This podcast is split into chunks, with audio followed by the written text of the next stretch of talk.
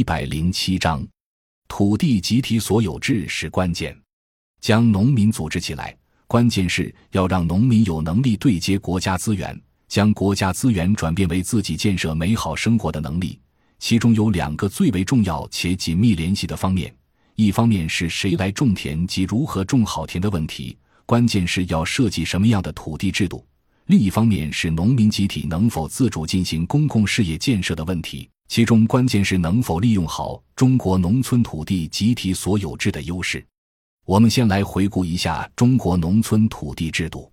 中国实行土地公有制，土地是生产资料。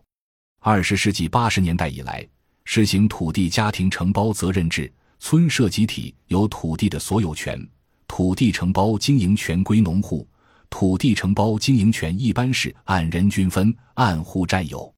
第一轮土地承包的承包期为十五年，一九九八年前后，第二轮土地承包实行延包三十年不变，并且二零零二年通过，二零零三年施行的《土地承包法》第二十七条规定，承包期内发包方不得调整承包地。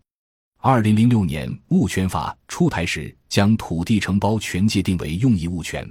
二零一六年全国土地确权开始。进一步强化了农民土地承包经营权的物权性质。当前农地制度面临的问题有两个：一是分田到户时，为了做到公平，一般都是先将土地分级分等，再按人均分。这样均分的结果，不仅是每户承包地面积都很小，而且承包地块分散，十分不利于土地耕作和经营。如何将细碎化地块集中起来，形成连片耕种？几乎成为所有农村土地经营中最需要解决的问题。二是随着越来越多的农村劳动力和农户家庭进城，这些进城农民或农户不再种地，而将土地流转出去收取租金。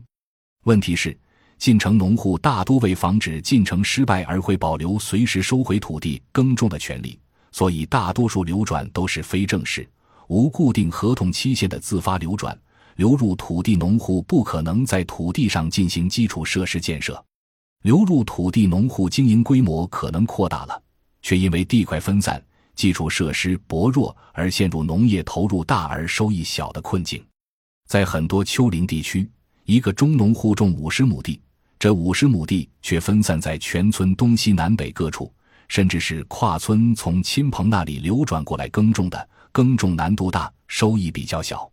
因为土地细碎而造成一定程度的土地抛荒，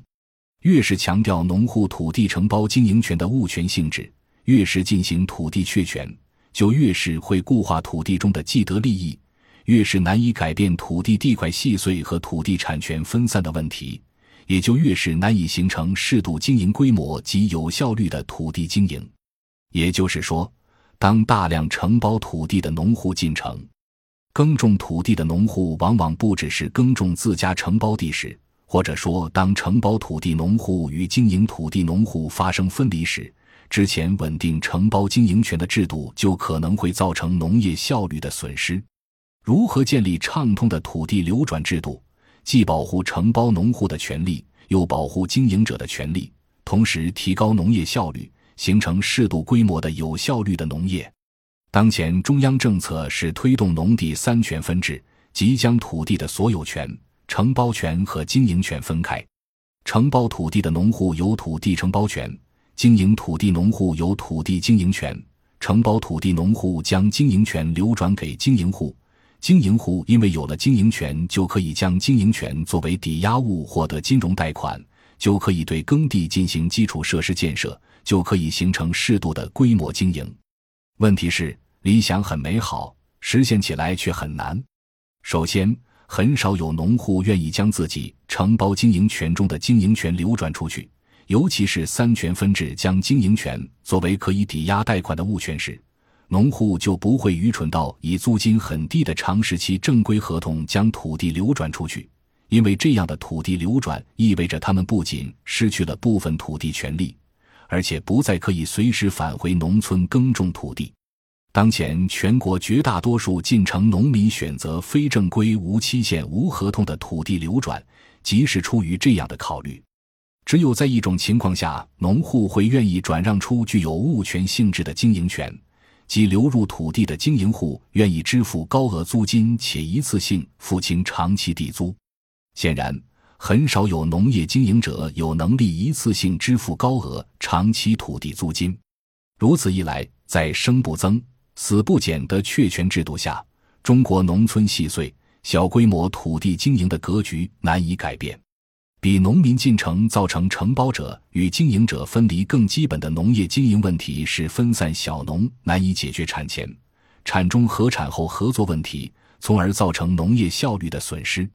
分田到户之初，一般提农村实行以家庭承包经营为基础、统分结合的双层经营体制。除了强调分田以外，还强调集体的统一经营。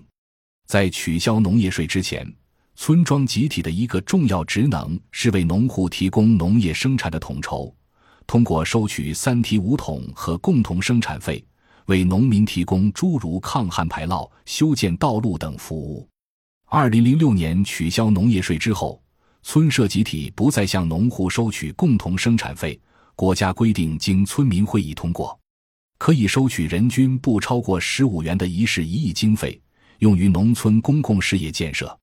显然，人均十五元的收费太低，且全国绝大多数地区根本就没有进行过一事一议的筹资，村社集体统的功能丧失，亿万农户重新回到中国历史上的分散小农状态。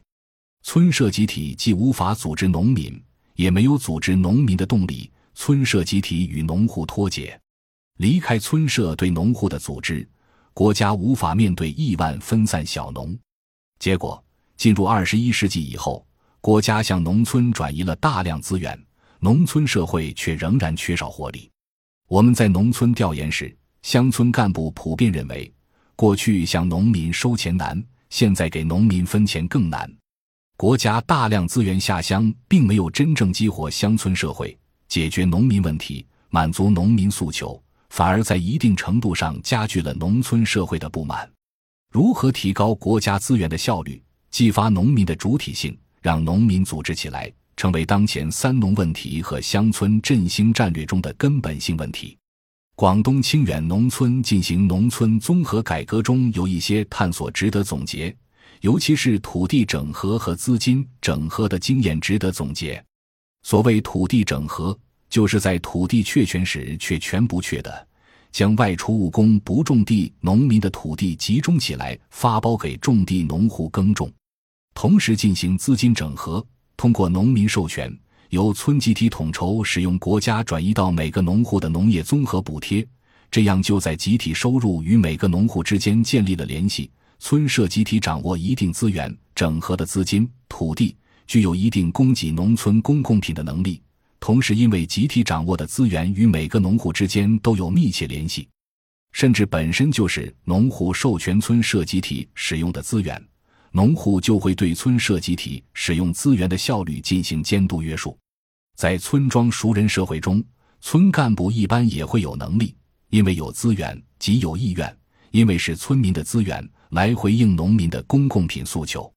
通过土地整合和资金整合，清远农村不仅解决了土地细碎化的问题，通过集体流转，而且具有了回应农民公共品需求。解决农村公共服务不足和不准的能力，清远市农村综合改革的经验值得仔细讨论。其中的土地整合和资金整合是两条十分重要的线索。实际上，在当前最有可能将农民重新组织起来的条件，恰恰是土地集体所有制和国家转移的资源。如何从体制上再造农民集体？这是当前能否解决“三农”问题及实现乡村振兴的根本问题。感谢您的收听，本集已经播讲完毕。喜欢请订阅专辑，关注主播主页，更多精彩内容等着你。